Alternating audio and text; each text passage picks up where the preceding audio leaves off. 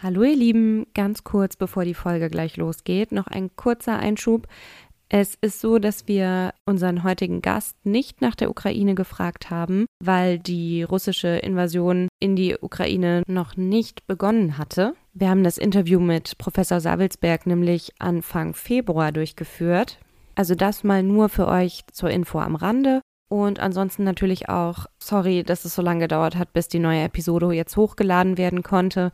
Da kamen diesmal wirklich viele verschiedene Gründe zusammen. Aber hier ist die Episode nun und wir wünschen euch ganz viel Spaß damit.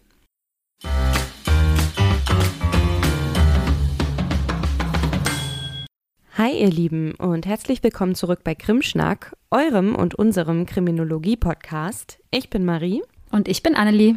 Und bei uns sitzt heute Professor Dr. Joachim Savelsberg von der University of Minnesota. Hallo Joachim. Hallo Marie, hallo Annelie. Es freut mich sehr, dass ihr mich eingeladen habt. Schön, dass du bei uns bist. Joachim Savelsberg beschäftigt sich seit Jahren eingehend mit verschiedenen Genoziden und hat dazu auch schon viele Texte und Bücher veröffentlicht. Also wir haben uns mal seine CV angesehen auf seiner Homepage und er hat wirklich viele Projekte schon durchgeführt und auch weiterhin viele Projekte. Und deshalb freuen wir uns natürlich umso mehr, dass er sich heute die Zeit für uns nimmt und mit uns über Genozide spricht. Also vielen Dank. Und das bringt uns auch auf das heutige Thema, denn heute geht es nochmal um Genozide. Letztes Mal haben wir ja die Grundlagen besprochen, also was ist überhaupt ein Genozid und wie sieht das Ganze überhaupt strafrechtlich aus, auch auf der internationalen Ebene. Und heute wollen wir nochmal fachlich tiefer in das Thema einsteigen und haben deshalb unseren Experten an die Seite geholt. Jetzt wünschen wir euch erstmal ganz viel Spaß mit der Episode. Lehnt euch zurück, es geht los. Krimschnack. Der Kriminologie-Podcast.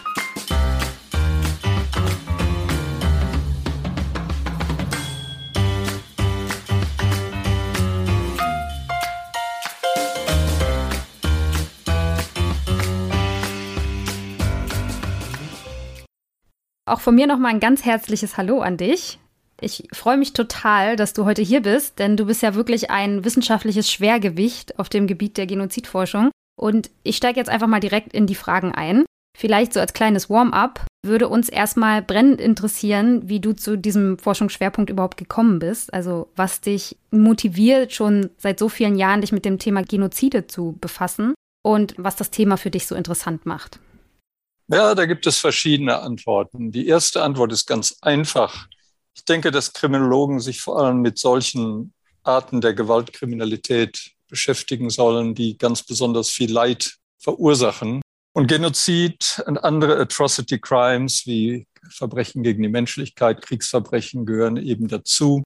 Es gibt Schätzungen, wonach die Zahl der Opfer im 20. Jahrhundert dieser Art von Kriminalität bei ungefähr 180 bis 200 Millionen liegt. Das ist etwa zehnmal so viel wie die Zahl der Opfer von Gewalt in der Zivilgesellschaft.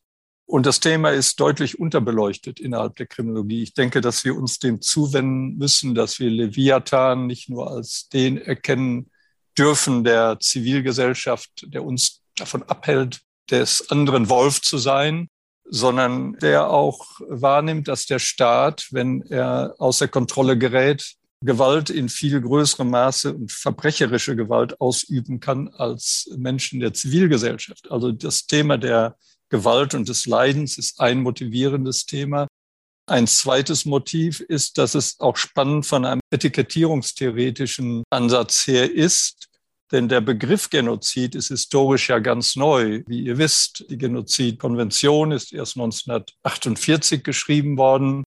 Und auch heute erleben wir intensive juristische, politische, kulturelle Dispute über die Kategorisierung von Massengewalt als Genozid oder Nicht-Genozid. Und wir sprechen darüber vielleicht in größerem Detail später.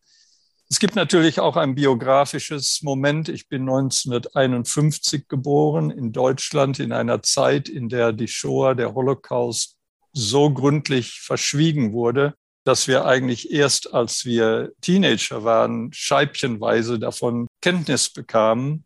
Ich wurde dann Soziologe und Kriminologe und wandte mich der Kriminologie und Rechtssoziologie zu und dachte nie daran, dass diese Arten von Verbrechen zu meinem Repertoire gehören sollten als Wissenschaftler. Und dann kamen die 1990er Jahre und der Kalte Krieg war zu Ende und es gab neue Genozide wie in Ruanda, wie äh, in Jugoslawien, in Srebrenica. Und es gab auch auf einmal wieder internationale juristische Aufarbeitung durch internationale Tribunale. Und mir wurde klar, dass ich mich damit beschäftigen musste, wie diese Interventionen zum Wissen über Genozid beitragen oder beitragen können zumindest. Also die Gewalt an sich, die Frage der Etikettierung, die Auseinandersetzung über das Labeling und dann schließlich meine persönliche Biografie. All das hat dazu beigetragen, dass ich irgendwann, nachdem ich mich mit allen möglichen kriminologischen Themen beschäftigt hatte, mich dem Thema Massengewalt, Genozid, Verbrechen gegen die Menschlichkeit und Kriegsverbrechen zugewandt habe. Mhm. Du hast ja gerade auch schon mal ein paar Genozide aufgezählt. Hast du dich auch mit all denen befasst? Oder mit welchen hast du dich bisher befasst? Naja, ich habe ein kleines für die Lehre gedachtes Büchlein geschrieben, das heißt Crime and Human Rights, in dem ich mich auch ausführlich mit der Shoah, mit dem Holocaust auseinandersetze. Das ist wichtig angesichts des erschreckend abnehmenden Wissens in jüngeren Generationen über diesen Genozid. Ich habe dann später in einem Buch, das heißt American Memories, Atrocities and the Law, darüber gearbeitet, wie die juristische Verarbeitung von Massenverbrechen sich auf die kollektive Erinnerung in den USA auswirken. Da habe ich den Holocaust einbezogen. Das war ein Buch zusammen mit meinem ehemaligen Doktoranden Brian King, aber auch die Verbrechen im Kontext der Kriege in Jugoslawien und amerikanische Kriegsverbrechen, die im Kontext des Vietnamkrieges und des Irakkriegs begangen worden waren. Also eine große Vielfalt. Und die Frage war immer, was ist der Einfluss juristischer Verarbeitung von Gerichtsprozessen auf die öffentliche Wahrnehmung. Es gibt aber zwei Genozide, mit denen ich mich im ganz großen Detail beschäftigt habe und denen ich jeweils ein Buch gewidmet habe. Das eine ist der Genozid in der Darfur-Region des Sudan, der dort in den frühen 2000er Jahren stattgefunden hat. Und das zweite ist der Genozid gegen die Armenier im Ottomanischen Reich, vor allem 1915, 1916 während des Ersten Weltkrieges, wobei meine Arbeiten und diese beiden Bücher sich weniger mit dem Genozid selbst als vielmehr mit der politischen, kulturellen und juristischen Aufarbeitung dieser Genozide auseinandersetzen. Ich habe eine Frage, die mich persönlich noch interessieren würde. Hat sich dein Menschenbild dadurch verändert, dass du dich ja jetzt schon so viele Jahre so mit menschlichen Abgründen befasst und mit so grausamen Taten? Oder denkst du immer noch positiv über die Menschheit? Äh, die Frage wird mir oft gestellt. Ich denke mhm. über die Menschen als eine Kreatur, die zu allem fähig sind. Es wird manchmal die Frage gestellt, sind Menschen von Grund auf schlecht oder von Grund auf gut? Das ist eine interessante philosophische Frage. Mhm. Als Soziologe kann ich nur empirisch beobachten, dass Menschen manchmal zu extremem Altruismus fähig sind, ihr eigenes Leben opfern, um anderen zu helfen. Wir erfahren das auch gerade im Zusammenhang mit Genoziden häufig. Und auf der anderen Seite, dass Menschen abgrundhaft schlecht sein können oder gedankenlos. Hier kommt das große Thema der Banalität des Bösen ins Spiel von Hannah Arendt. Gedankenlos an äh, Massengewalt teilnehmen können. Also für mich ist es eine Frage der sozialen Bedingungen des Kontextes, die darüber entscheiden, in welcher Art Menschen leben, welche Art von Entscheidungen Menschen treffen, ob Menschen gut sind, gut handeln oder ob Menschen schlecht handeln. Also weder zynisch noch optimistisch, sondern soziologisch.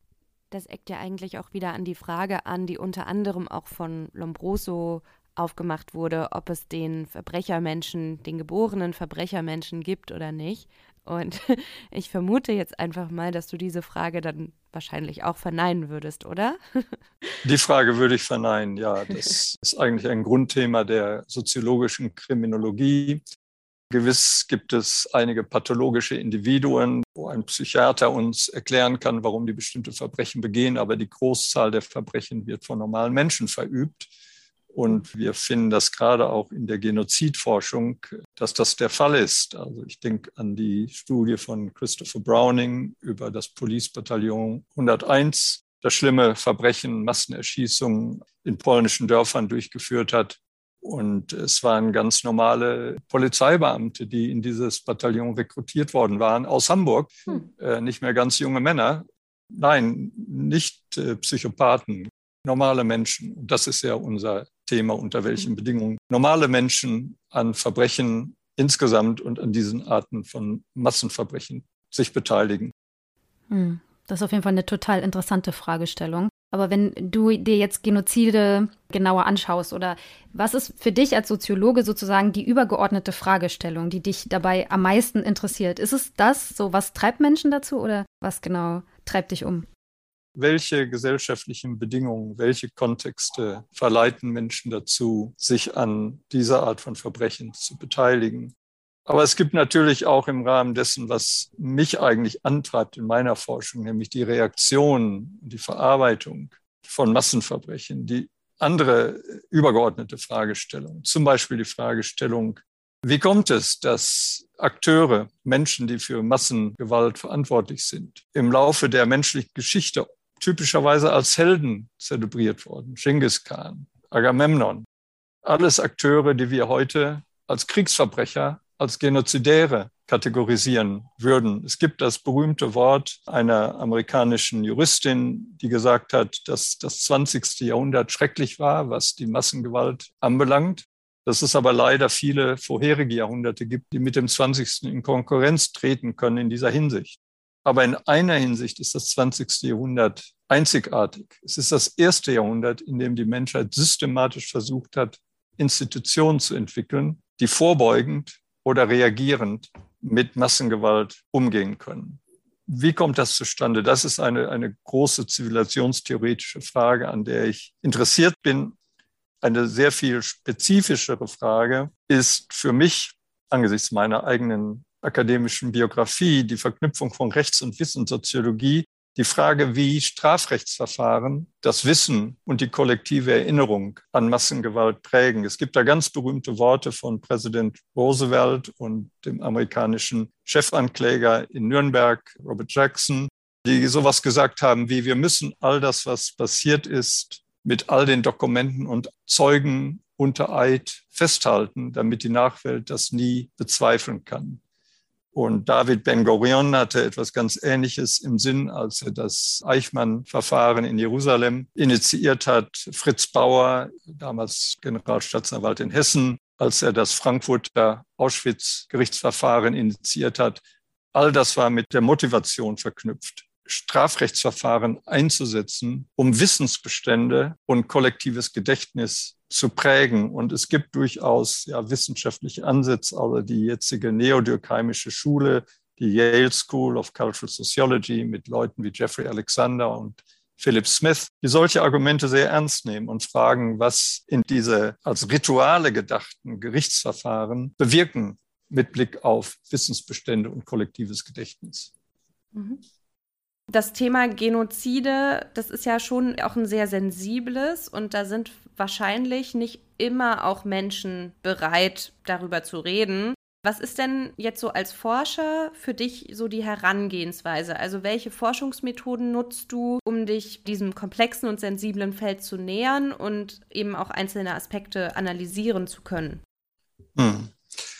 Ihr habt vollkommen recht mit der Frage und dem Ausgangspunkt. Das ist ein sehr schwieriges Thema und für mich ist es ein bisschen einfacher, weil ich ja nicht Genozide selbst erforsche, sondern die Reaktionen, die Verarbeitung mhm. von Genoziden. Wenn wir Genozide erforschen, können wir tun, was mein Freund und Kollege John Hagen zum Beispiel in seinem Buch Darfur and the Crime of Genocide getan hat. Der hat Surveys benutzt, die in den Flüchtlingslagern im Tschad von Menschen, die aus Darfur vertrieben worden sind und sich im Tschad in Sicherheit gebracht haben, der hat diese Surveys benutzt und analysiert. Da gibt es auch große ethische Fragen. Wie kann man Menschen über dieses gewaltige Leiden, was sie erfahren haben, interviewen? Kann man da psychologische Schäden bei ihnen auslösen? Manche ziehen sich dann zurück auf etwa Gerichtsarchive wie Christopher Browning oder Daniel Goldhagen oder auf bürokratische Dokumente wie zum Beispiel Raoul Hilberg, der die erste große Studie zum Holocaust geschrieben hat. Bei mir ist es, wie gesagt, einfacher. Bei der gesellschaftlichen Verarbeitung nutze ich zum Beispiel Medienanalysen. Zu Darfur haben wir einen großen Datensatz erstellt mit mehr als 3000 Zeitungsartikeln und Opinion Pieces, die wir analysiert haben. Ich habe Interviews durchgeführt mit Kindern und Enkeln von Überlebenden. Wir haben auch analysiert Interviewarchive mit Überlebenden, zum Beispiel die Shoah Visual Archives, in denen Jahrtausende Interviews mit Holocaust-Überlebenden dokumentiert sind, inzwischen aber auch Interviews mit Überlebenden des armenischen Genozids festgehalten sind. Ich bin in historische Archive gegangen, auch hier lokal in Minnesota, wo Tagebücher und Korrespondenzen von amerikanischen Missionaren, die etwa in der Gegend von Adana in der Türkei Schulen betrieben haben, zur Zeit des Ersten Weltkrieges und habe dort die Dokumentation, die die festgehalten haben, analysiert. Und ich habe Ethnographie betrieben. Ich bin zu Ritualen gegangen, hier lokal wieder in Minnesota, aber auch in Paris auch in Erevan, der Hauptstadt von Armenien, und habe am 24. April, was der Tag des Gedenkens an den armenischen Genozid ist, beobachtet, wie diese Rituale strukturiert sind und welche Aussagen sie versuchen, einer breiteren Öffentlichkeit zu vermitteln. Ja, ich muss sagen, ich habe ja selbst jetzt sieben Jahre lang qualitativ geforscht, deswegen finde ich gerade das total interessant, ne? wenn du jetzt so von diesen ethnografischen Beobachtungen oder auch von den Interviews mit Betroffenen oder mit Angehörigen die Frage, also worauf das hinausläuft, ist ja, wie kommst du überhaupt an diese Menschen? Also das war für mich so als Forscherin selbst der erste Punkt, wo ich so gedacht habe, wie kommst du an diese Menschen? Wie wählst du die aus? Wie weißt du überhaupt, dass es wirklich Angehörige sind? Ne? Das kann man ja schlecht validieren auf irgendeine Art. Ja, wie komme ich an meine Quellen? Wie wähle ich die aus? Also zum Teil ist das natürlich ganz einfach, wenn ich Medienanalysen unternehme. Da gibt es große Datenbanken, die über unsere Bibliothek zugänglich sind. Wenn ich Experten, Entscheider, Entscheiderinnen Expertinnen interviewe, ist das auch immer klar. Ich habe Leute im französischen Senat, im französischen Verfassungsrat interviewt, die an wichtigen Entscheidungen beteiligt waren. Ich habe, wenn ich bei Nichtregierungsorganisationen Interviews durchführe, wie bei Amnesty oder Ärzte ohne Grenzen, dann habe ich mich an die Organisationen gewandt und gefragt, wer denn Expertise und Zuständigkeit hat zum Thema Darfur in dem Fall bin an den richtigen Leute verwiesen worden. Dasselbe in Außenministerien, wo ich mit Afrika-Experten oder bei größeren äh, Ministerien in großen Ländern mit Sudan-Experten gesprochen habe. Wenn ich mit Menschen in der Civil Society spreche, dann versuche ich Kontakte aufzunehmen mit Organisationen der betroffenen ethnischen Gruppe und werde dann oft im Schneeballverfahren an andere weiterverwiesen, deren Vorfahren Opfer des Genozids gewesen waren oder ihn überlebt haben. Manchmal sind es auch wissenschaftliche Kollegen. Eine Kollegin in Paris zum Beispiel ist die Enkelin einer Überlebenden des armenischen Genozids. Und er hat mich dann an viele andere Nachfahren weiter vermittelt, die ich dann interviewt habe. Vielleicht noch ganz kurz für unsere HörerInnen, die nicht aus der Wissenschaft kommen. Das Schneeballverfahren ist eben genau das. Ne? Man fängt mit einer Person an und die vermittelt einen weiter und diese Personen können einen dann wieder an andere weiter vermitteln. Und das ist quasi, als würde man wie so einen kleinen Schneeball rollen und mit immer mehr Flocken wird der Schneeball größer. Genau. genau. Hm?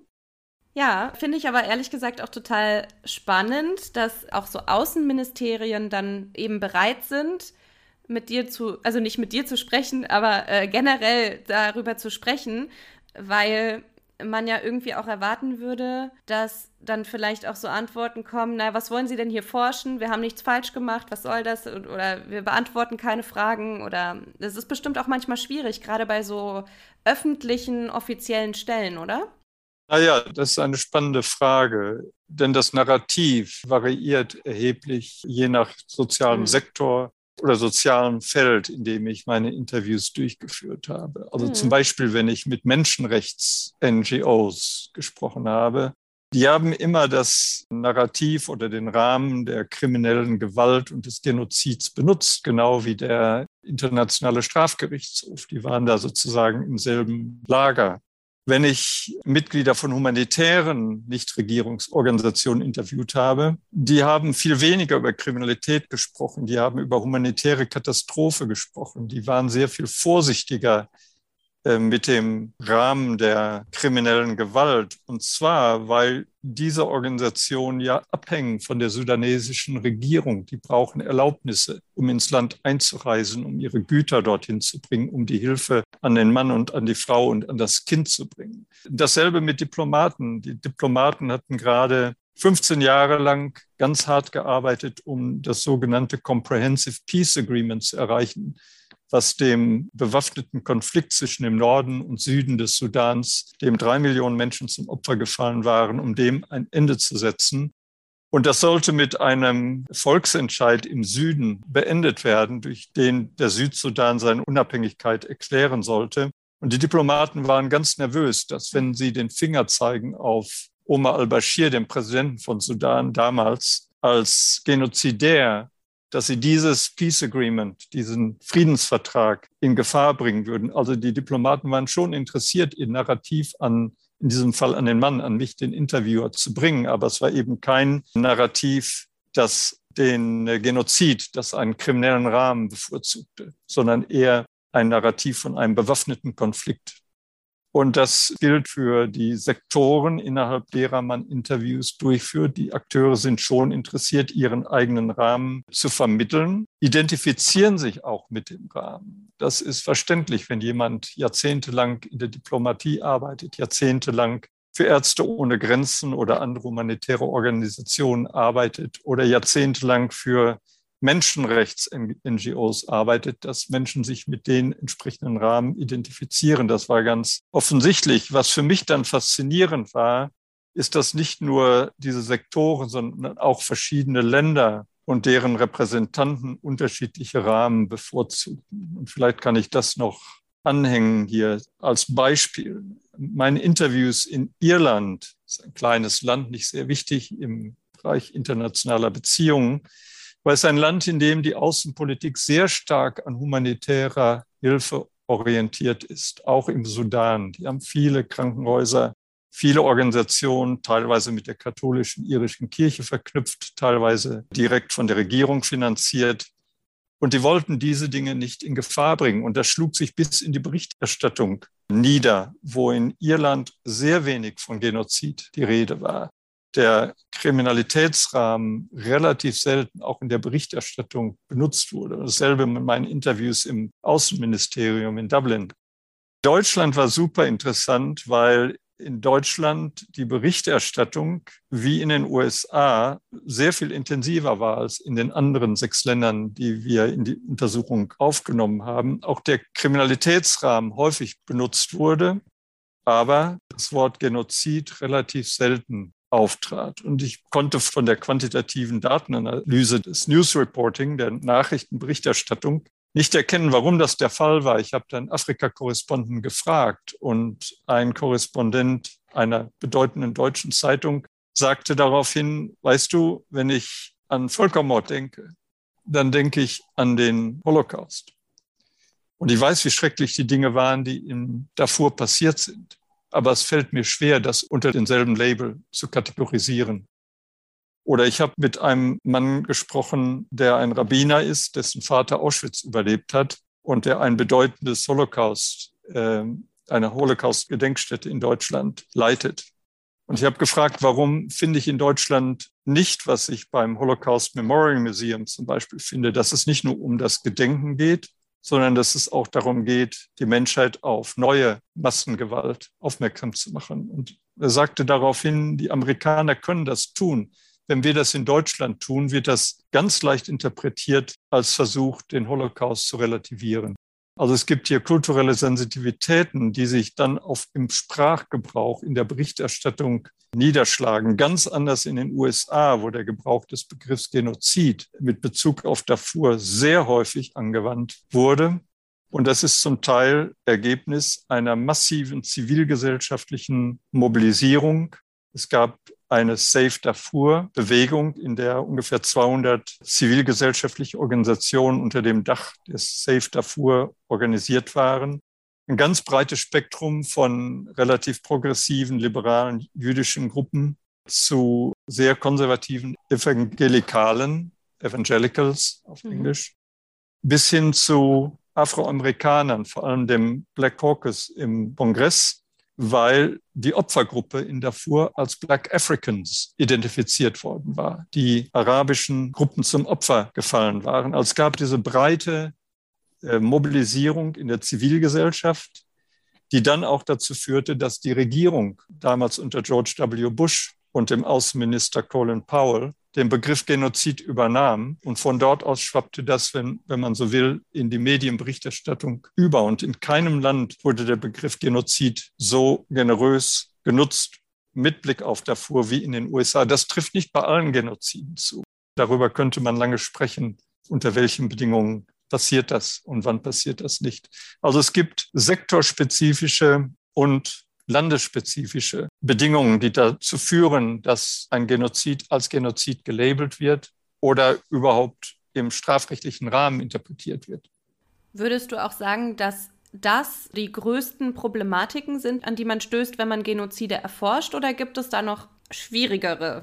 Wenn man Genozide selbst erforscht, gibt es große Schwierigkeiten und Hürden. Also ich hatte eine Doktorandin, die ursprünglich die Massengewalt im östlichen Kongo untersuchen wollte, dann aber doch davor zurückgeschreckt ist, weil die Lage so instabil war und die Gewalt so intensiv, dass sie nicht dachte, dass sie das riskieren konnte, was ich natürlich respektiert habe.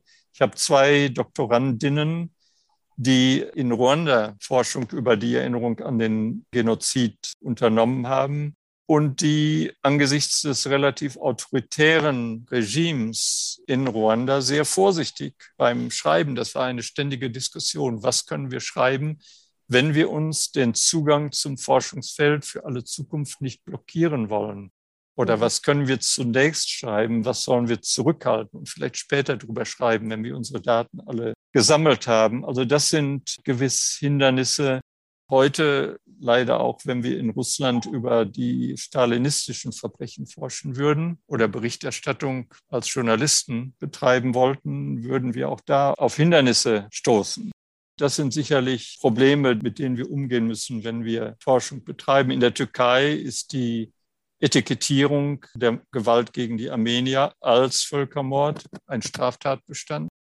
Auch da müssen unsere türkischen Kollegen vorsichtig sein, wenn sie mit dem Thema umgehen. Ja, das sind einige der Probleme, die wir sicherlich gewärtigen, wenn wir über Genozid und sogar auch über die Aufarbeitung von vergangenen Genoziden arbeiten wollen. Mhm. Spannend. Ja, ich muss sagen, wenn ich jetzt da so drüber nachdenke und mich da auch als Forscherin mal hineinversetze, finde ich es einfach umso beeindruckender, dass dazu trotz allem geforscht wird und wurde weil es einfach ja so ein wichtiges Thema ist. Ja, ich werde jetzt mal zum nächsten Themenkomplex überleiten. In deinem Buch zitierst du den Soziologen Thomas, der sagte, wenn Menschen Situationen als echt definieren, dann sind sie echt in ihren Konsequenzen. Und die Benennung von Massengewaltphänomenen als Genozid ist, wie der Konflikt im Sudan zeigt und wie du ja auch schon erklärt hast, gar nicht so einfach, wie es vielleicht auf den ersten Blick scheint so von außen betrachtet. Davon ist aber tatsächlich abhängig, wie die Weltgemeinschaft reagiert, beziehungsweise ob sie denn überhaupt reagiert bei solchen Sachen. Du schreibst außerdem, dass jedes Land den Rahmen da anders setzt, um Massengewalt als Verbrechen einzustufen. Du bist darauf vorhin schon mal kurz eingegangen, aber könnten wir vielleicht noch mal darauf zurückkommen und könntest du uns vielleicht an ganz konkreten Beispielen mal so ein bisschen näher erläutern, was damit eigentlich gemeint ist und warum das so ist? Naja, ich habe ausführlich, glaube ich, schon über den Fall Darfur gesprochen und die mhm. unterschiedlichen Positionen, die verschiedene Länder dazu eingenommen haben, die unterschiedlichen Positionen, die aus verschiedenen gesellschaftlichen Sektoren zu vernehmen waren. Das sind schon vielleicht die besten Beispiele, mit denen ich aufwarten kann. Aber mhm. es gibt natürlich auch andere, wenn wir an das Schicksal der Uiguren in China heute denken, Hunderttausende in Lagern, die man vielleicht durchaus als Konzentrationslager bezeichnen könnte, leiden, äh, in denen die Weltgemeinschaft zögerlich ist angesichts der enormen wirtschaftlichen Bedeutung Chinas, diese Dinge beim Namen zu nennen. Ähm, was ist es? Ein Drittel der deutschen Autoexporte geht nach China. Die deutsche Industrie ist überwiegend durch Autoproduktion und deren Zulieferer abhängig. Da sehen wir wirtschaftliche Abhängigkeiten, die beim Benennen von Massengewalt im Wege stehen. Oder ich denke an Ruanda. Bill Clinton war damals Präsident der USA und er hat im Nachhinein eingestanden, dass dieses die dunkelste Stunde seiner Präsidentschaft war, dass er sich geweigert hat, die Gewalt dort als Genozid anzuerkennen. Wenn er das getan hätte, wenn es eine Intervention gegeben hätte, hätten Hunderttausende Leben gerettet werden können. Aus innenpolitischen Gründen, vor allem hat die Clinton-Administration das damals nicht getan. Also das ist ein Beispielsfall.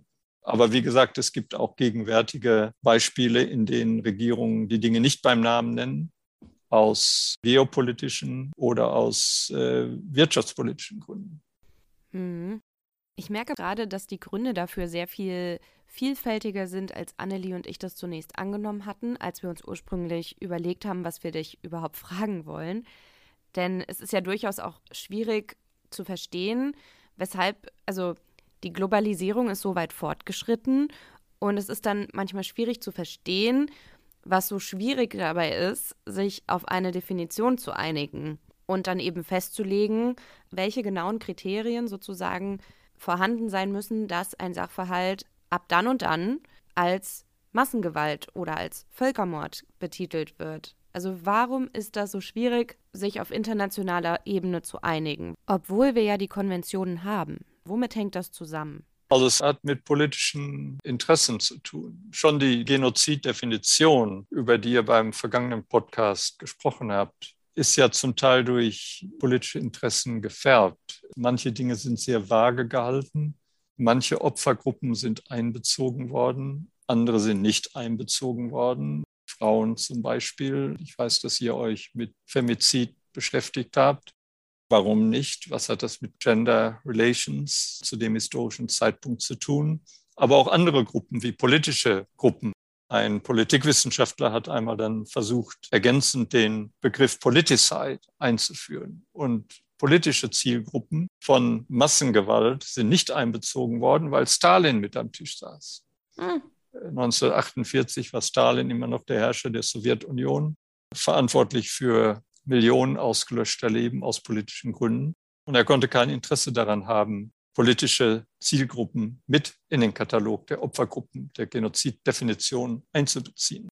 Und dann natürlich auch bei konkreten Fällen. Es ist ja kein Zufall, dass die internationale Strafgerichtsbarkeit während der Zeit des Kalten Krieges ganz zum Erliegen gekommen war.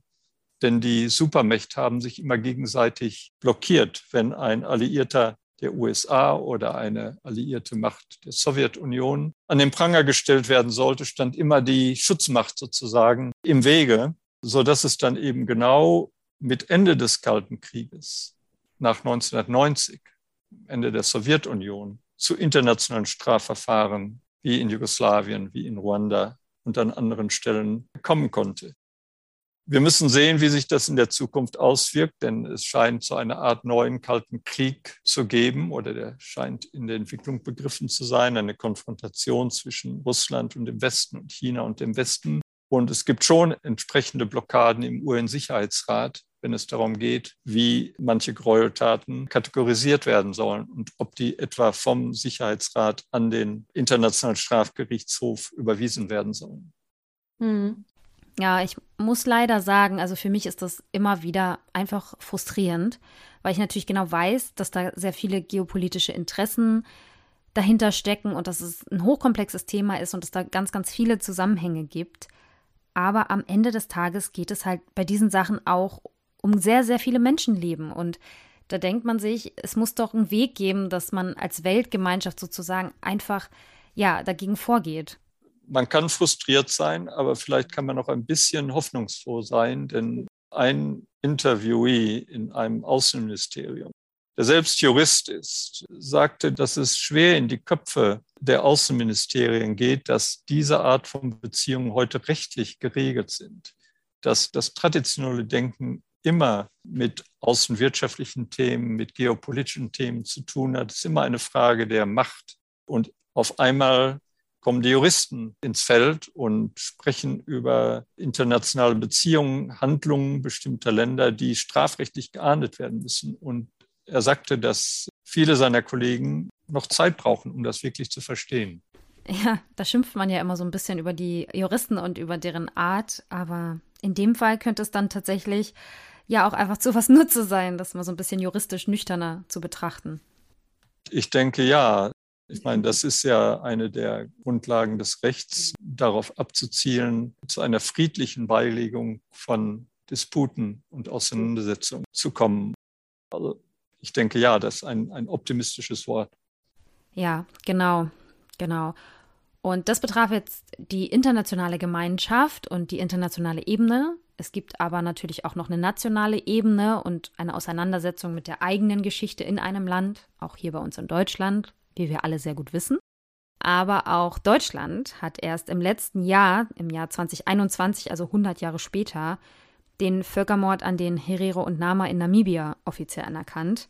Ich hatte in der letzten Folge ein bisschen ausführlicher von diesem Völkermord gesprochen, weil ja, ich der Meinung bin, dass wir eigentlich heute noch viel zu wenig darüber wissen und viel zu wenig darüber hören.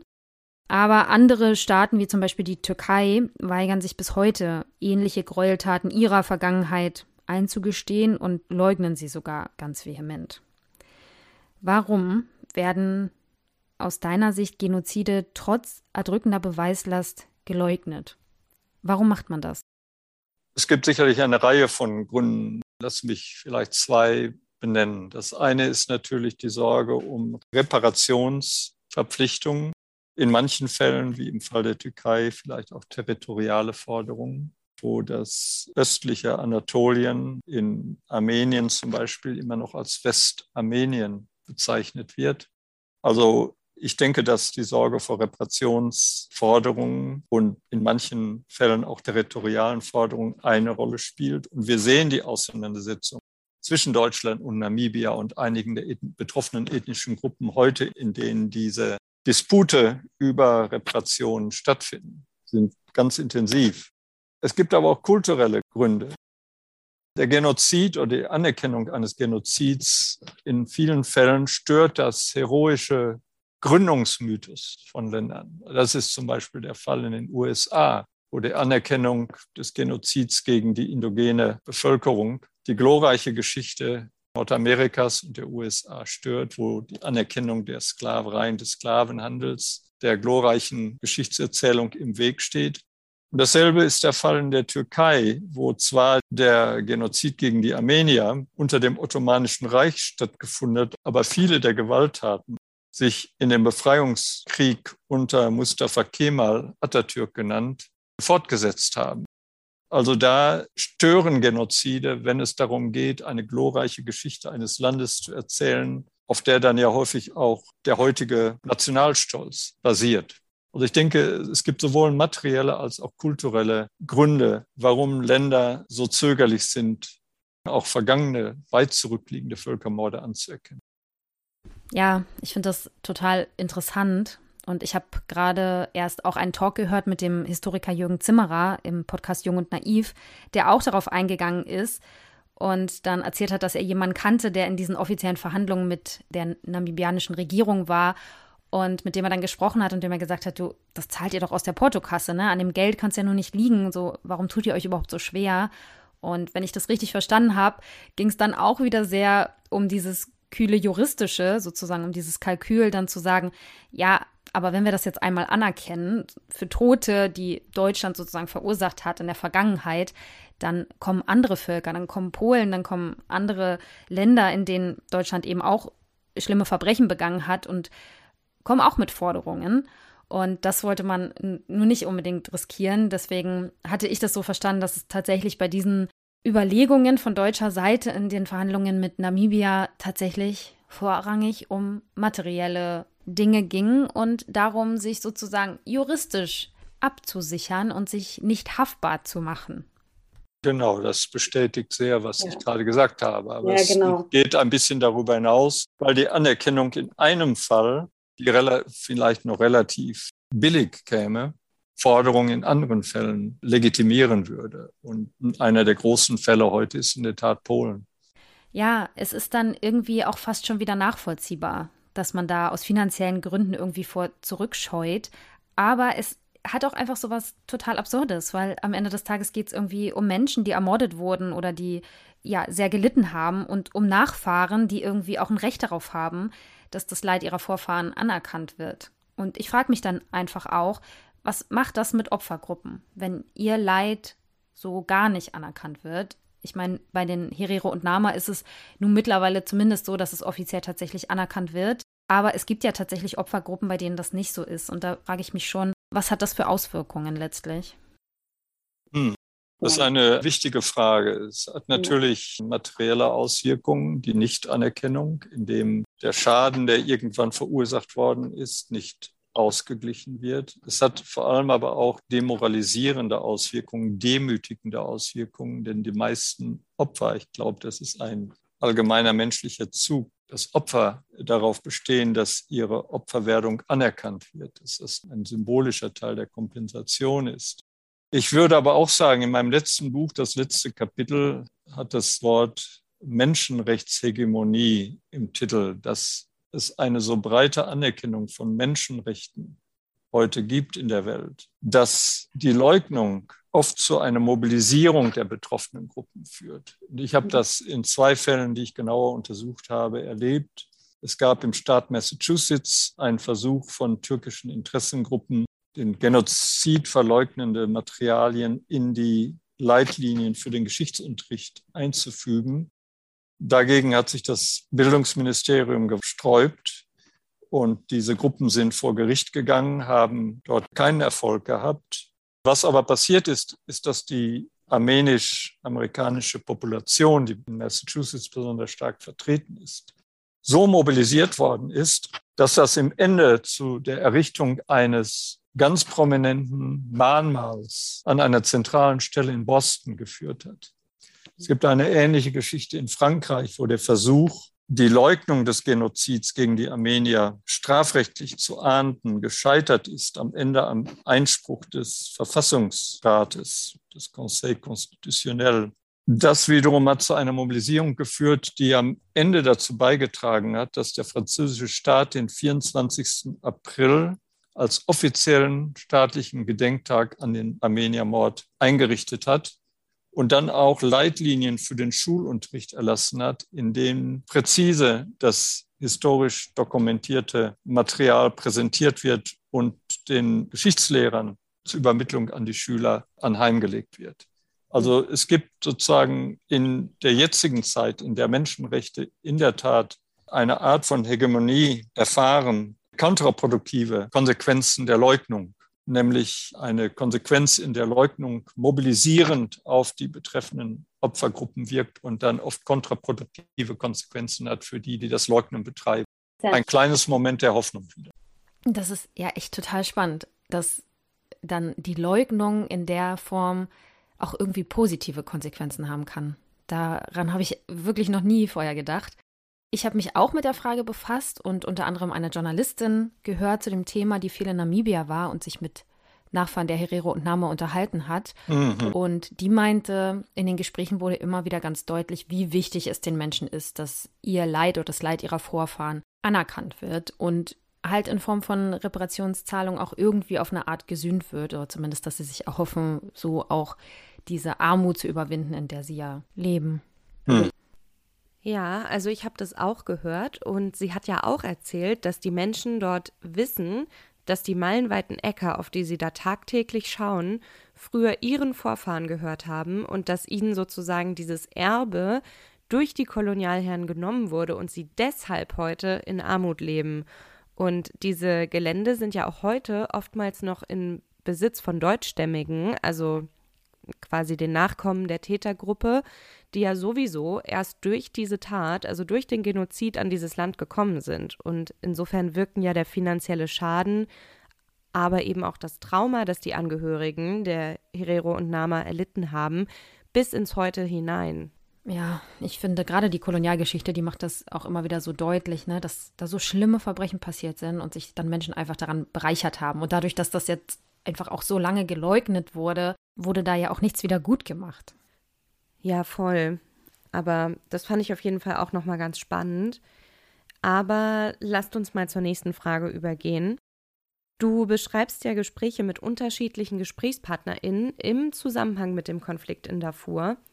Das hast du ja jetzt vorhin auch schon so ein bisschen angesprochen, dass sie alle ihre jeweiligen Wahrheiten und Narrative vermittelt haben. Und dabei machst du aber auch deutlich, dass all diese Erzählungen, wenn sie eben auch teilweise gegensätzlich sind, sie auch trotzdem auf ihre Weise wahr sind. Und das ist jetzt vielleicht für unsere HörerInnen ohne soziologischen Background erstmal ein bisschen schwierig zu verstehen, äh, gerade in einer Zeit, in der Fake News und vermeintlich alternative Fakten vorherrschen. Kannst du das vielleicht noch mal ein bisschen näher erläutern, was du damit meinst? Ja, das ist eine gute und schwierige Frage. Die äh, Art von Soziologie, die ich hier betreibe, nennen wir auch Wissenssoziologie. Und bei der Wissenssoziologie geht es nicht darum, zertifiziertes Wissen, wissenschaftlich bestätigtes Wissen zu erfassen unbedingt, sondern es geht darum, Alltagswissen zu verstehen und auch zu erklären. Und Alltagswissen schließt natürlich auch Wissen über sogenannte alternative Fakten mit ein. Das heißt natürlich nicht, dass wir solches in Anführungsstrichen, wir sollten immer in Anführungsstrichen Wissen sagen, rechtfertigen. Es geht einfach darum, es zu verstehen und es zu erklären. Und gerade die, die skeptisch gegenüber diesen alternativen Fakten sind, sollten ein Interesse haben, zu verstehen, wie die entstehen und wie die sich verbreiten. Es geht also nie um die Rechtfertigung solches Wissens, sondern nur um das Erklären und Verstehen ja, ganz ähnlich wie in unserem Bereich der Kriminologie. Wir versuchen, Kriminalität zu erklären und zu verstehen. Das bedeutet nicht, dass wir Kriminalität rechtfertigen. Und dasselbe trifft hier auf Wissen zu. In meinem Buch zum Beispiel über den Genozid gegen die Armenier benutze ich den Begriff Genozid ganz bewusst, weil das abgedeckt ist durch die überwiegende historische Forschung. Mhm. Es gibt so viel Evidenz, die mich nicht zweifeln lässt, dass es sich tatsächlich um einen Genozid handelt. Das hält mich aber nicht davon ab, die Wissensbestände solcher Gruppen zu untersuchen, die nicht glauben, dass es sich um einen Genozid handelt. Genau die will ich verstehen, genau die will ich erklären. Ja, das heißt, man spricht dann eben nicht von der Wahrheit, sondern von dem, was für die jeweiligen Gesprächsparteien in dem Moment wahr ist und versucht, das zu verstehen. Im wissenssoziologischen Sinn ja, mhm. aber wie gesagt, das Wort Wissen sollten wir dann eigentlich immer in Anführungszeichen setzen. Mhm. Und es ist unser eigenes Werturteil, oder welche Art von Wissen wir uns verschreiben. Und äh, für mich als Wissenschaftler und Sozialwissenschaftler hat natürlich wissenschaftlich fundiertes Wissen eine besondere Legitimität. Das mhm. gilt für Fragen des Klimawandels ebenso wie für Fragen der Verbreitung von Viren, ebenso wie für Fragen des Völkermords. Mhm. Sehr gut. Hm, ja, Du hast vorhin schon mal erzählt, dass du zusammen mit PhD-Studierenden auch einen relativ großen Datensatz von, ich glaube, 3400 internationalen Medienberichten ausgewertet hast, was die Berichterstattung über den Konflikt in Darfur anging. Zu welchem Schluss seid ihr bei dieser Analyse gekommen damals?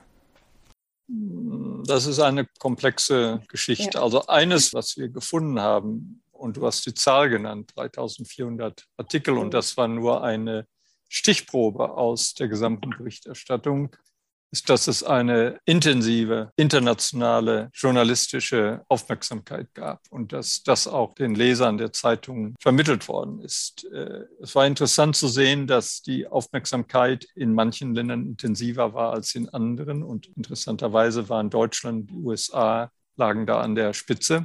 Es war interessant zu sehen, dass es ein gewisses Auf und Ab der Aufmerksamkeit gab im Zeitverlauf über die sechs Jahre hinweg, die wir untersucht haben.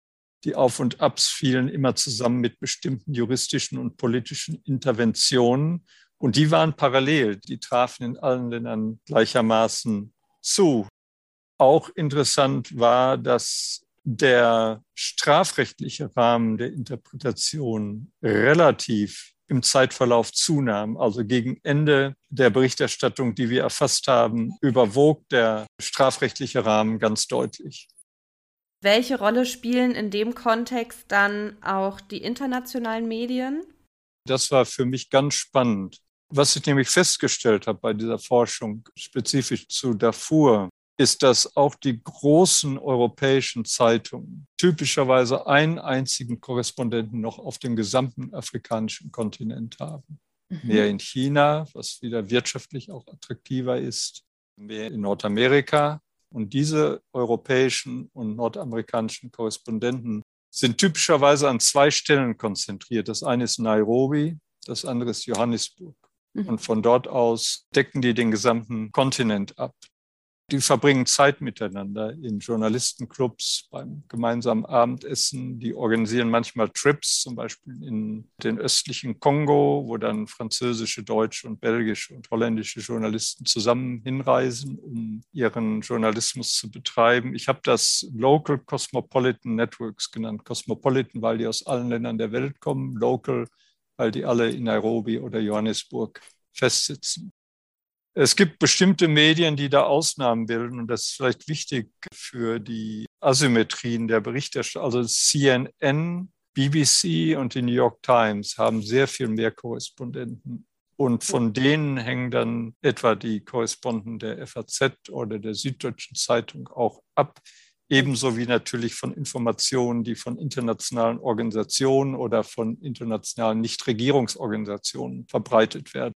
Also die Dynamik der Wissensvermittlung über Massengewalt, in diesem Fall spezifisch in Afrika, ist ein ganz spannendes Thema, zu dem noch mhm. sehr viel mehr getan werden muss. Ein ehemaliger Doktorand von mir, Baruto Seguro, der jetzt an der New York University unterrichtet, der hat sich speziell dem Thema des Journalismus im Kontext von afrikanischer Massengewalt gewidmet.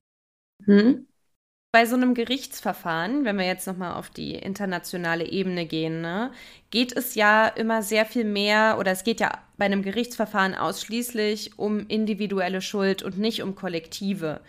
Und bei diesen Verfahren werden ja dann auch immer bestimmte Teilaspekte dieser Verbrechen beleuchtet und verhandelt.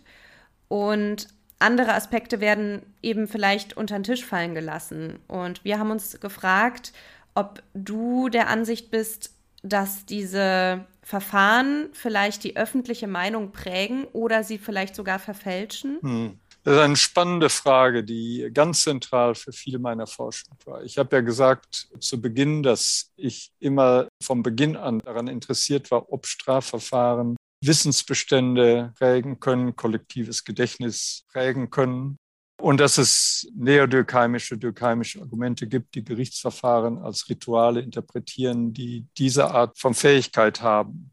Gleichzeitig gilt, dass Strafrecht einer bestimmten institutionellen Logik unterliegt. Strafrecht zielt immer auf bestimmte Individuen nicht auf strukturelle Kontexte, an denen Soziologen vielleicht interessiert sind, nicht auf breite kulturelle Muster die Geschichte des Antisemitismus zum Beispiel oder des Rassismus. Strafrecht fokussiert sich immer auf relativ kurze historische Zeiträume. Beim Nürnberger Gerichtsverfahren zum Beispiel war das die Zeit des Zweiten Weltkrieges, wo nationale Souveränitätsthemen keine Rolle mehr spielen. Strafverfahren unterliegen immer einer binären Logik. Es geht um schuldig oder nicht schuldig. Es gibt da kein Shades of Grey, keine Grauzonen, die vielleicht Sozialpsychologen interessieren würden. Strafrechtliche Verfahren unterliegen immer bestimmten Kriterien, welche Evidenz zugelassen werden kann. Manche Evidenz, die Historiker etwa benutzen würden, wären strafrechtlich nicht zulässig. Also es gibt eine bestimmte institutionelle Logik, die die Geschichte, die im Gerichtssaal erzählt wird, immer verkürzt. Das gilt für Strafverfahren insgesamt. Vom Kontext wird abstrahiert. Es wird jemand angeklagt, weil er mit Drogen gehandelt hat. Dass er in einem Ghetto lebt, in dem es keinen Zugang zu legitimer Arbeit gibt, spielt beim Verfahren kaum eine Rolle. Der Mensch wird zu zwölf Jahren Gefängnis verurteilt. Und ähnliches gilt auch bei diesen internationalen Strafverfahren. Es gibt eine institutionelle Logik, die das Narrativ färbt. Und es gibt dazu spannende Arbeiten. Ein Historiker, Devin Pendes, hat ein fantastisches Buch über das Frankfurt-Auschwitz-Trial geschrieben, wo er gesagt hat, dass gerade da, wo Volition, bewusste Absicht nachgewiesen werden konnte, wie zum Beispiel bei Menschen, die exzessive Folter betrieben haben, dass das die Aufmerksamkeit angezogen hat, nicht die Helfeshelfer, die die Todesmaschine betrieben haben. Michael Maros hat fantastische Untersuchungen gemacht zum Ärzteprozess, einem der sogenannten Subsequent Nürnberg-Prozesse, in dem er etwas Ähnliches zeigt. Aber ich will ein Beispiel geben aus unserem Buch American Memories, das ich zusammen mit Ryan King gemacht habe. Das war kein Genozid, sondern ein Kriegsverbrechen im Rahmen des Vietnamkrieges, nämlich das Massaker in My im nördlichen Südvietnam begangen.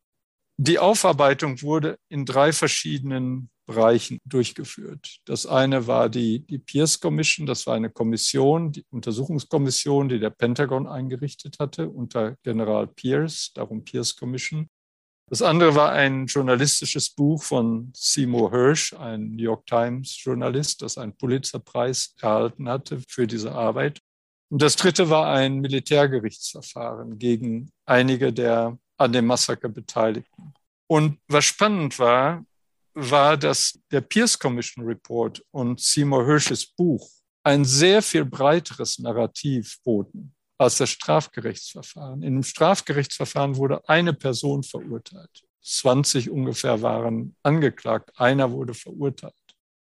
Die Opferzahlen variierten erheblich. Also die Verurteilung fand für den Mord an 25 Menschen statt. Die Anklage sagte ungefähr 120. Der Pierce Report sagte mehr als 300.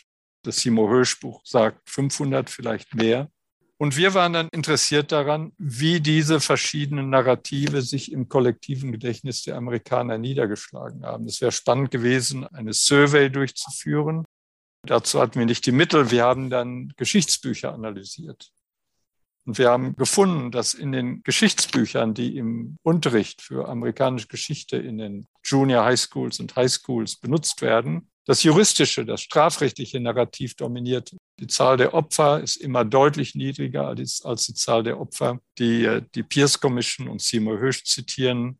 Es wird typischerweise nur ein Name genannt als Verantwortlicher, der von Lieutenant Kelly. Das ist der, der verurteilt worden war. Die äh, Vertuschung durch die US Army, die auch ein strafrechtlicher Tatbestand war und die durch die Pierce Commission und Seymour Hirsch hervorgehoben worden war, kam in dem Militärgerichtsverfahren nicht vor und taucht auch in den Geschichtsbüchern nicht aus. Und wir finden das in anderen Fällen auch, dass diese institutionelle Logik des Strafrechtsverfahrens in der kollektiven Wahrnehmung besonders reflektiert wird. Vielleicht, weil Strafrechtsverfahren eine besondere Legitimität haben, die eine Untersuchungskommission in dem Maße nicht hat. Das ist eine Frage, über die wir noch spekulieren, auf die wir noch keine klare Antwort haben. Ja, ich finde diesen Aspekt wirklich total spannend.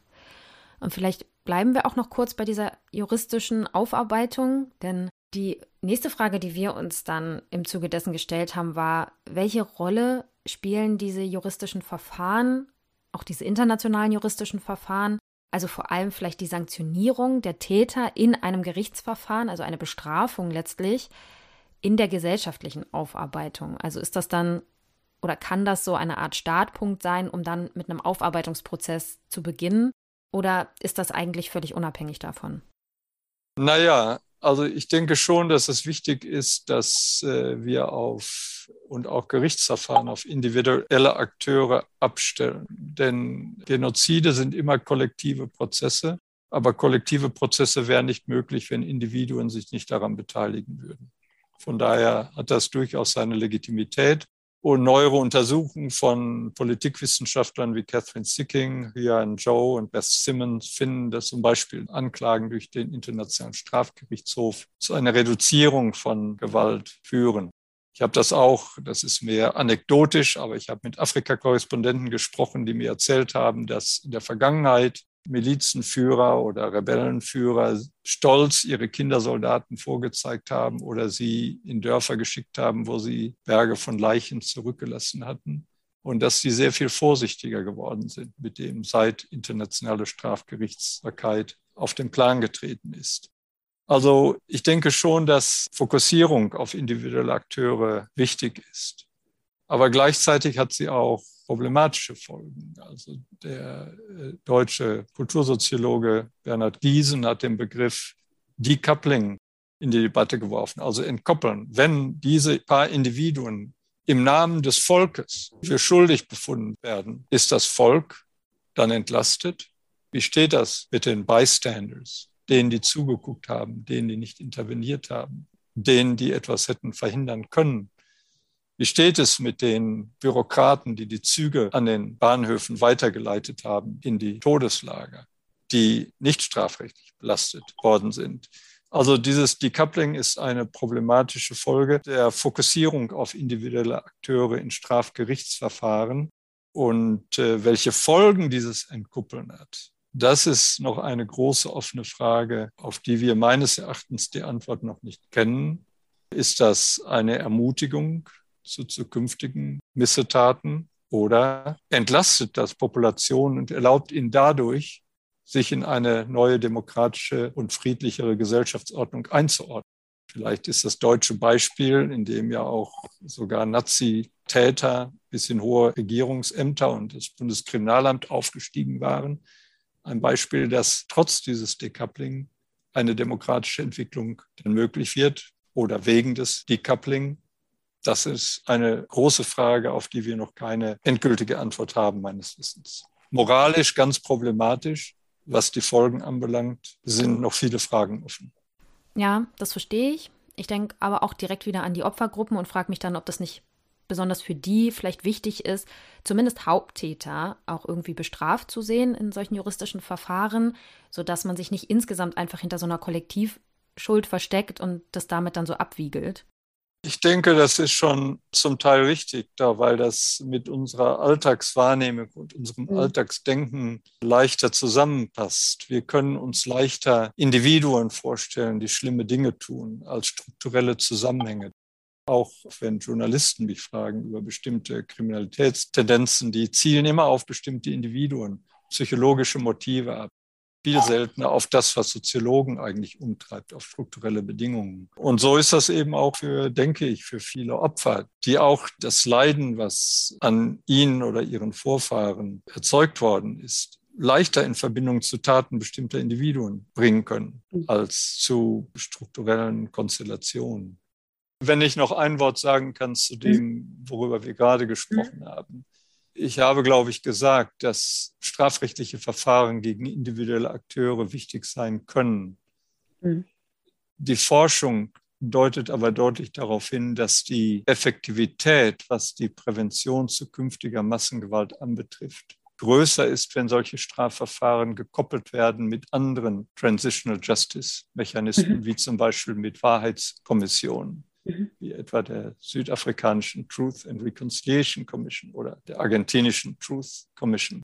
Also ich denke, dass Strafverfahren alleine nicht ausreicht. Die können wichtig sein, aber die müssen gekoppelt sein mit anderen Mechanismen der Wahrheitsfindung, zusätzlich natürlich auch mit historischer und wissenschaftlicher Aufarbeitung der Vergangenheit. Ja, genau, das ist ein wichtiger Hinweis und das geht auch in die Richtung meiner nächsten Frage. Die wäre gewesen, welche weiteren Möglichkeiten haben Gesellschaften noch, abgesehen von diesen juristischen Aufarbeitungsprozessen, zu einer Normalität zurückzukehren, einer Art Normalität zurückzukehren und vielleicht auch einen Heilungsprozess anzuschieben? Jetzt hast du schon eine Sache genannt, die auch ich in der letzten Folge relativ ausführlich besprochen habe, nämlich diese Wahrheits- und Versöhnungskommission, die es in manchen Ländern in der Vergangenheit schon gab. Aber fallen dir noch andere Aufarbeitungsmöglichkeiten ein oder was kennt man vielleicht aus der Vergangenheit bei solchen Fällen? Ja, das ist sehr schwer zu beantworten, weil das sehr vom spezifischen Kontext abhängt. Das hängt auch mhm. davon ab, ob Täter und Opfergruppen noch im selben Land zusammenleben. Die Beziehung zwischen Deutschland und Israel zum Beispiel hat sich gewaltig entwickelt im Verlauf der Jahrzehnte nach dem Holocaust auf der Grundlage, anders wäre es nicht vorstellbar, der deutschen Eingeständnisse, den Holocaust betreffend, auch der Kompensationszahlungen, die geleistet worden sind. Die Sache ist sehr viel problematischer, wenn Opfer- und Tätergruppen noch im selben Land zusammenleben. In Ruanda funktioniert das vielleicht zum Teil, weil ein bestimmtes Narrativ von einer autoritären Regierung diktiert wird.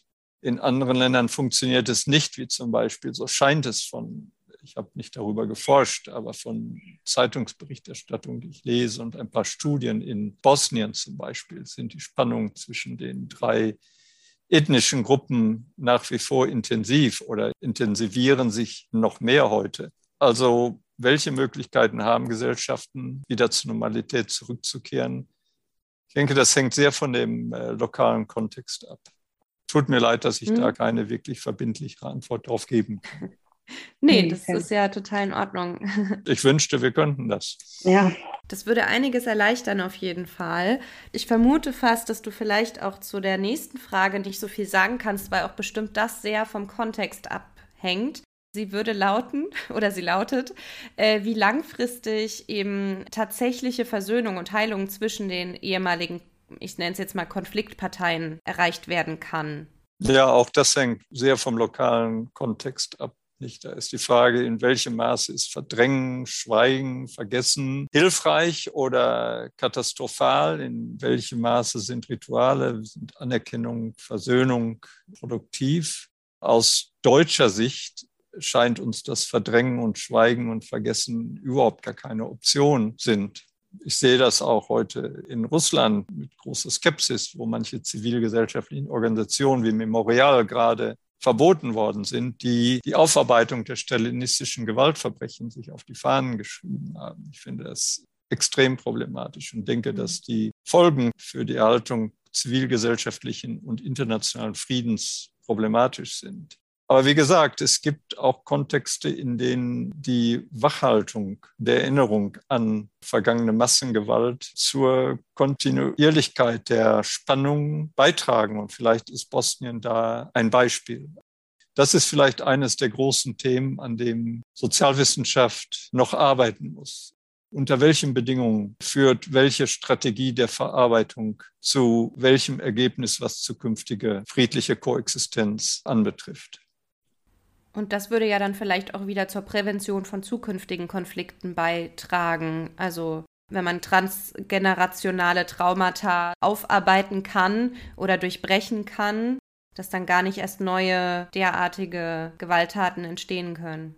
Das ist die große Hoffnung, nicht, dass durch die Entwicklung von Institutionen, die sich mit der Ahndung vergangener Gewalttaten beschäftigen, sei es Wahrheitskommissionen oder strafrechtliche Verfahren oder andere Mechanismen, Massengewalt delegitimisiert wird. Es geht nicht nur um einen Abspreckungsmechanismus, der sozusagen auf rationale politische Akteure oder militärische Akteure abzielt, es geht auch um einen kulturellen Wandel, in dem solche Massengewalt nicht länger als legitim akzeptiert wird. Und ich denke, dieser Prozess hat zum Teil schon stattgefunden, denn selbst diejenigen, die Massengewalt betreiben, müssen gleichzeitig alle möglichen Klimmzüge unternehmen oder Rationalisierung oder Neutralisierungsstrategien bemühen, um trotzdem den Anschein der Legitimität in der Weltgemeinschaft zu erhalten.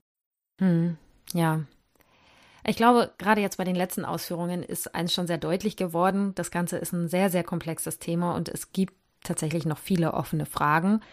Aber vielleicht kannst du uns jetzt abschließend nochmal sagen, was aus deiner Sicht so die größten unbeantworteten Fragen der Genozidforschung sind.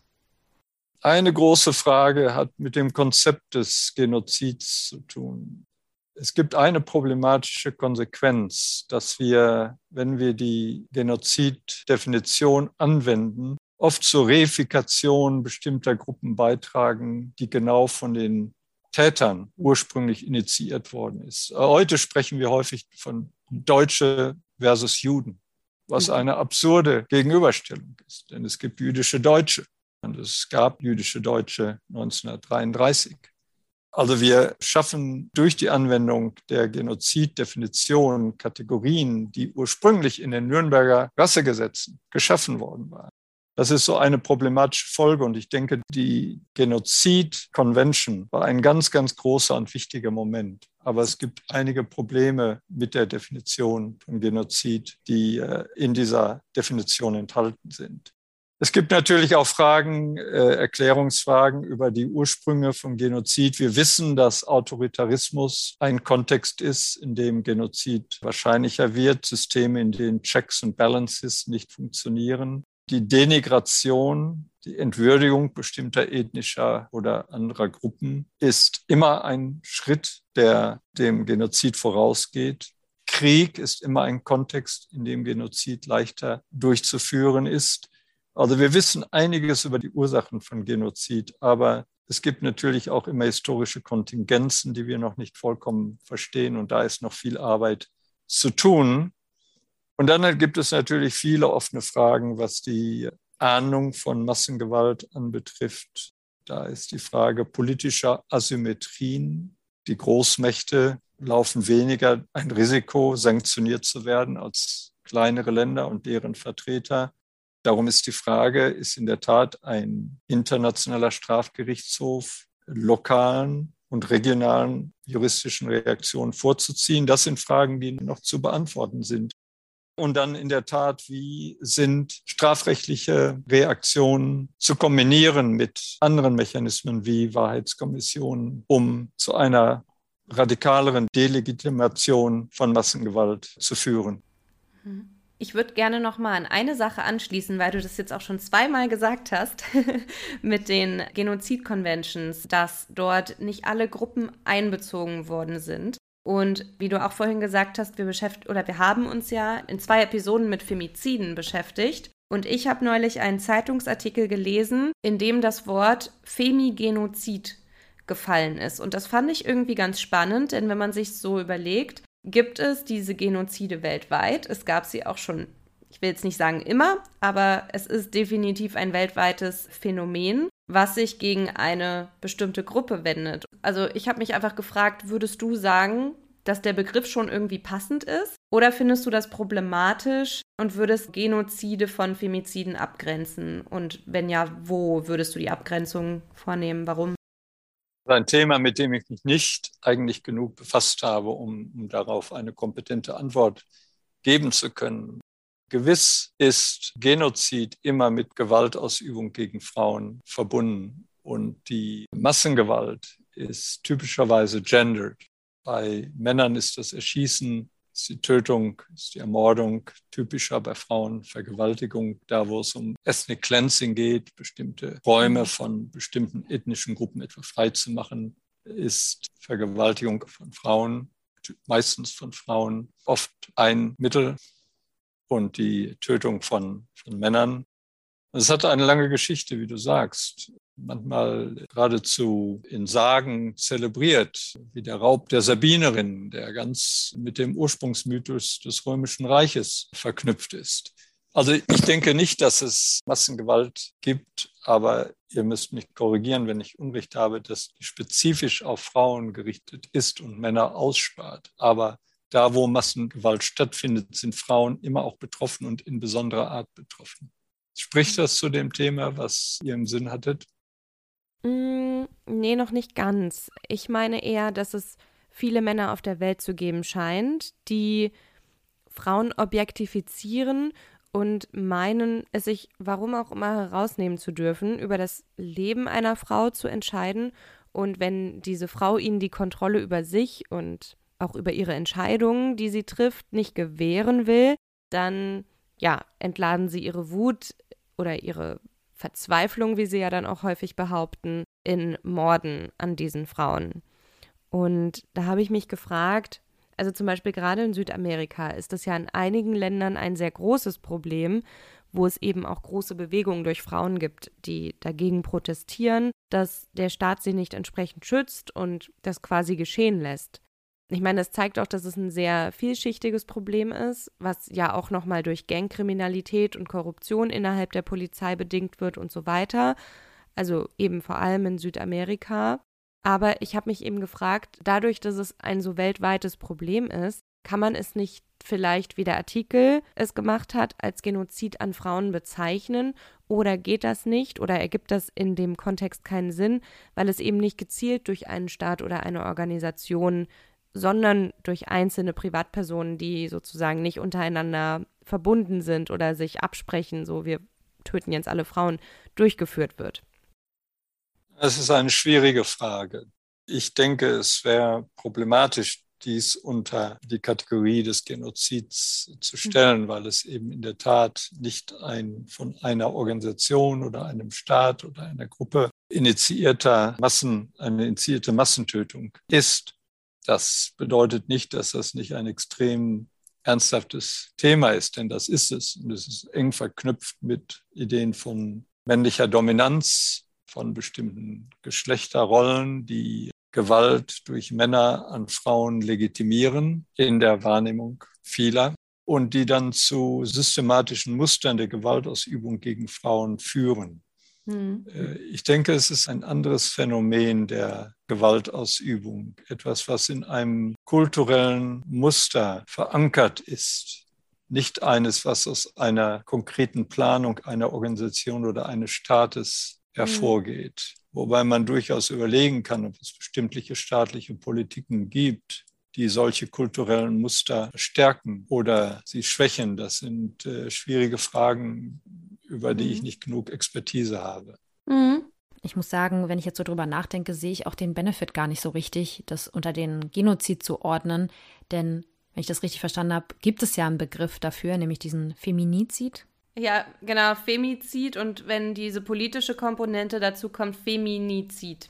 Es gibt natürlich heute einen gewissen Wettkampf Viele Gruppen, die äh, schlimmes Leid erduldet haben, bestehen darauf, dass ihr Leid als Genozid bezeichnet wird, weil mhm. das sozusagen die extreme Form der internationalen Anerkennung, die extreme Form der Victimhood ist.